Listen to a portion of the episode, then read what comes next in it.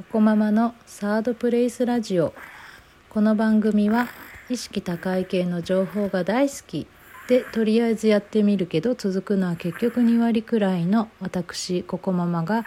毎日忙しいママやパパの居心地の良い場所いわゆるサードプレイスとなることを目指してお送りする番組です。はいえーと今日のタイトルはですね母の日のメールの配信停止を希望しますか？というものですね。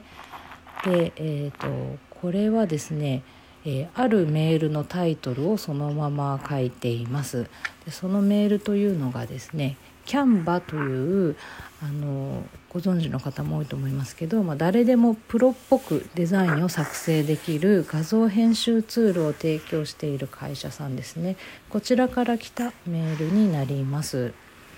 で、えーと、本文はですねこんなことが書かれてました。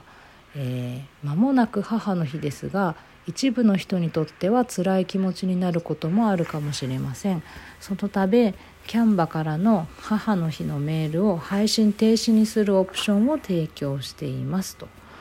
いうことですねでこのメールを見てああ母の日をお祝いしない幼稚園とか保育園もそういえば増えてるよなというふうに思ったので、まあ、それと絡めて私の考えを述べさせていただこうかなと思います。はい、えーとまあ、こういうね母の日をお祝いしない幼稚園や保育園のその方針の裏にあるのはあのお母さんのいないお子さんが悲しい思いをしないようにっていうことなんだと思うんですね。で、まあ、これに対してはですねあの反対意見もあって例えばその母への感謝の気持ちを、まあ、醸成するような機会を奪ってほしくないとかですねあとはあの、えー、まあ過剰に配慮しすぎだとかあとまあ逆に腫れ物を触るみたいになっちゃうとかですねあとはまあ慣習が、ま、そういう母の日を祝うっていう慣習がなくなることに違和感を覚えるとか。そういうことがあるんだと思うんですね。でこういう幼稚園とか保育園っていう、まあ、いろんな家庭の子が集う場所でその母の日を祝うか否かってなるともうそれもはやゼロサムですよねそのあっちを立て立てればこっちが立たずなのであのどちらの利益に配慮すべきかっていうのを考えて、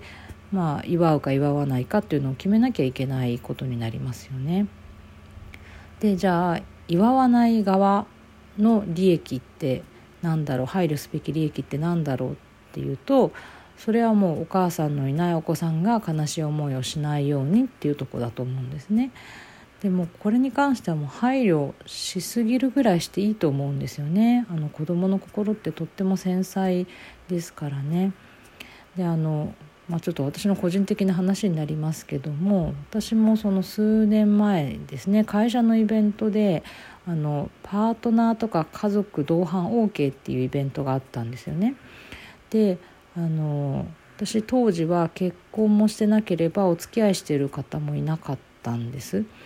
でそうすると、まあ、その家族とかパートナーを連れて、えー、来てないのが自分だけ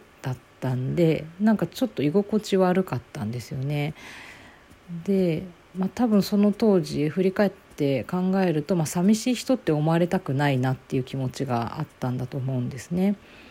でまあ、誰もそんなこと思ってなかったと思うし、まあ、私もね今から振り返ってその当時の私を見て寂しい人とは思わないと思うんですけど、まあ、でも当時はなんかそういう気持ちがあってあの、まあ、社員だけのイベントっ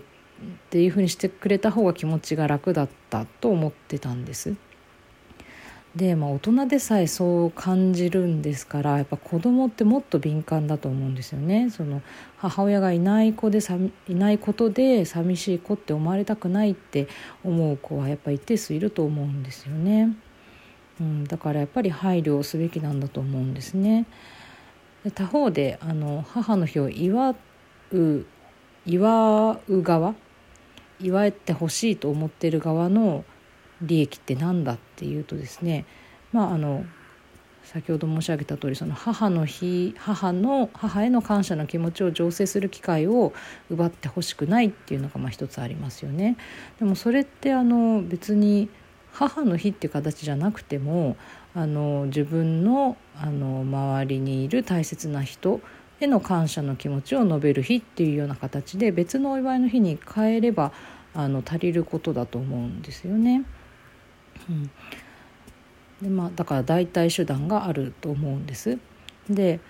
あとまあその母の日っていう慣習がなくなることに違和感を感じるっていう、まあ、意見もあると思いますけどこれはまあマジョリティの感じる違和感一つでその一定数のねあのお子さんにその寂しい思いをさせる方が問題だと思うのでですし、まあ、こういう違和感ぐらいって言ったらあれですけど違和感って、まあ、あの今は慣れていないから感じるものですけどあのそれこそ先ほど申し上げたようなあの別の形のお祝いをあのが定着していけばですね違和感っていうのはいつかなくなるものなのでこれはあのそこまで重視すべきものではないのかなというふうに思いますね。